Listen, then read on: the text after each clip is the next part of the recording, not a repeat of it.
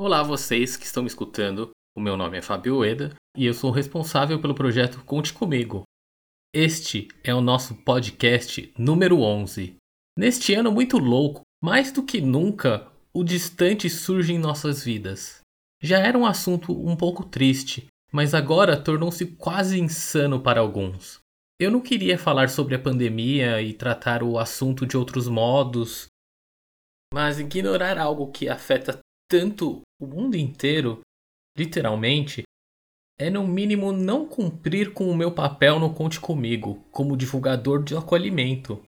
Todos estamos saturados de ouvir as notícias sobre este assunto. Há meses, todos os meios de comunicação só falam disso. E o meu temor é que eu não quero ser mais um destes veículos de informações que estão aborrecendo as pessoas.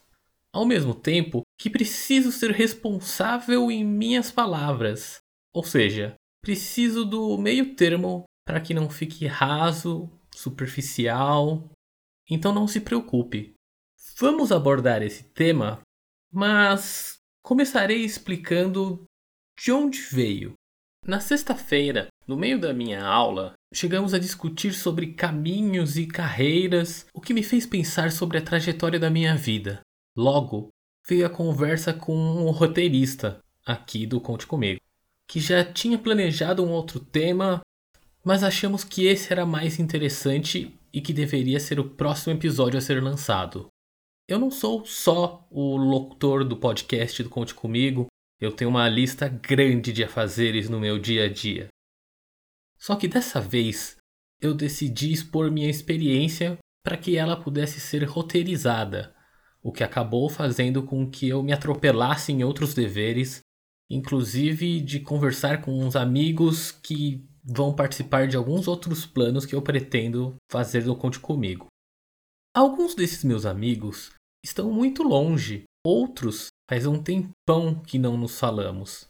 Obviamente, o meu contato com todos foram ou serão por meios virtuais. Bem, o que eu quero dizer com isso? Eu tenho 33 anos. Não sei se eu já falei isso antes. E estudei em diversas escolas em minha vida por N motivos. Na minha cabeça há lembranças muito claras da minha infância. Eu não sei dizer muito bem o porquê, e nem a minha psicóloga ainda não sabe dizer. Pode parecer absurdo, mas eu tenho plena convicção de que eu tenho uma memória dos meus três primeiros aniversários. A partir dos quatro eu já tenho mais memórias, acho que por causa da escola. Bem, são esquisitices minhas. O importante, para mim, é dizer que lembro de vários dos meus amiguinhos da escolinha. Estive na mesma sala com alguns dos 5 aos 9 anos. Sem revelar identidades, alguns deles também eram escoteiros comigo. Na verdade, lobinho.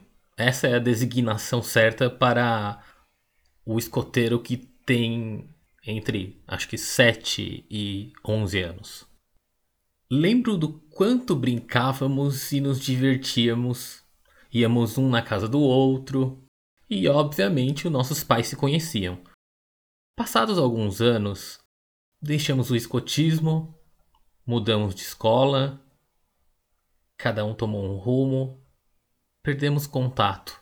Eu, particularmente, sinto como se a amizade fosse a mesma, por mais que eu não saiba como foi que a vida os tratou e eu também não tenha compartilhado a minha trajetória com eles. Por dentro, eu sinto que são meus amigos, mas por fora, se alguém me perguntar, eu diria que conheço. Um, porque eu não sei dizer se a recíproca é a mesma e é inconveniente em nossa sociedade só uma das partes aceitar a amizade. 2. Subentende-se que em uma amizade há algum contato e certa intimidade, e isso não acontece comigo nesse caso. E, por último, em nossa sociedade, temos a convenção de que conhecemos nossos amigos melhor do que os outros. E eu sei muito pouco sobre essas pessoas hoje. Se eu me sinto triste em imaginar que essas pessoas não me consideram um amigo, não. Eu compreendo que o meu jeito de pensar está fora dos padrões que chamamos de comum. Outro exemplo são diversos outros amigos que eu tenho quase certeza que também me consideram amigo, com quem não falo há anos uns 5 anos, eu acho. Mas não 20 como no exemplo anterior. Tenho amigos que moram a milhares de quilômetros daqui. Estados Unidos, Canadá, Inglaterra e por aí vai. Para mim, isso tudo que eu falei é o longe, longe no tempo e no espaço que há entre nós. Algo que é superável. Com um telefonema, uma mensagem, uma viagem, mas nada que impeça os vínculos que estejam presentes entre nós. Nesse exato momento, minha família está a uns poucos quilômetros de mim e eu me nego a ir ao seu encontro pessoalmente, devido à pandemia, conforme eu falei no começo. Eu tenho uma avó com 85 anos e um avô com 91. Eles moram sozinhos em um apartamento. Meus tios fazem compras, esterilizam tudo e depois entregam para eles. Eu tento ligar uma vez por semana para minha avó, porque eu sei que eles sentem falta do convívio com as pessoas. E a minha avó, ela só repassa as minhas mensagens pro meu avô, porque ele é um pouco surdo e, e não consegue falar comigo por telefone. As pessoas estão sentindo falta do contato humano, estão sentindo que estão se distanciando. Na minha concepção, distante é quando a relação não está mais íntegra, quando há uma quebra nos laços. Então as pessoas se distanciam, por mais que elas estejam próximas, mesmo que elas se vejam todos os dias. Há meses não tenho uma boa conversa com meus amigos, que leva horas geralmente, que eu sou prolixo e não nego. Se você assistiu ou assistir nossas lives no YouTube, perceberá que tem gente de São Paulo, Santo André, Brasília, Nova York e qualquer pessoa em qualquer lugar do mundo podia nos ver e interagir conosco em tempo real. Ou quase isso, porque tem um delayzinho de alguns pequenos segundos. Estamos em uma era digital mas para as pessoas em geral, há raras exceções, esse contato não é suficiente.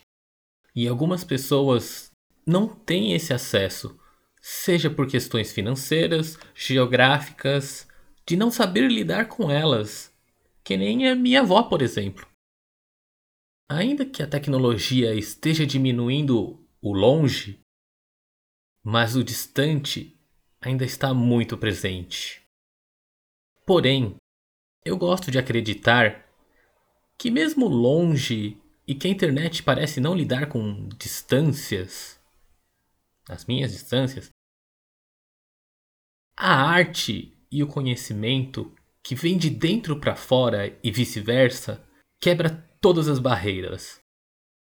Que de longe eu assista algo na internet que é teatralizado, porque se tem um ator com seu conhecimento e sua presença teatral, então para mim também é teatro.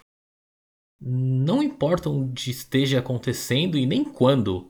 Se isso me tocar emocionalmente, isso já rompeu a distância e o lugar, o longe. Mas se eu não gostar, eu deslizo o meu dedo e vou achar outra coisa que me interesse mais. Mas isso é assunto para uma outra hora. Eu sei que é polêmico e que há debates substanciais sobre tudo isso. Principalmente sobre o teatro na internet, né? Eu sei. Falando nestas partes mais teóricas, se você olhar a definição no dicionário entre longe e distante, elas são similares. Mas é como eu costumo dizer sempre: é o velho problema da semântica. Conheçam o nosso site, conte comigo, tudo junto, só que sem a letra E, .ong.br. Lá tem todas as nossas informações sobre o projeto e todas as nossas redes sociais incluindo o nosso canal do YouTube, no qual fizemos lives durante todos os domingos no mês de setembro. E agora estamos fazendo alguns vídeos artísticos. Para todos os artistas que nos ouvem e quiserem participar, entrem em contato. Por hoje é só. Obrigado a todos e até a próxima.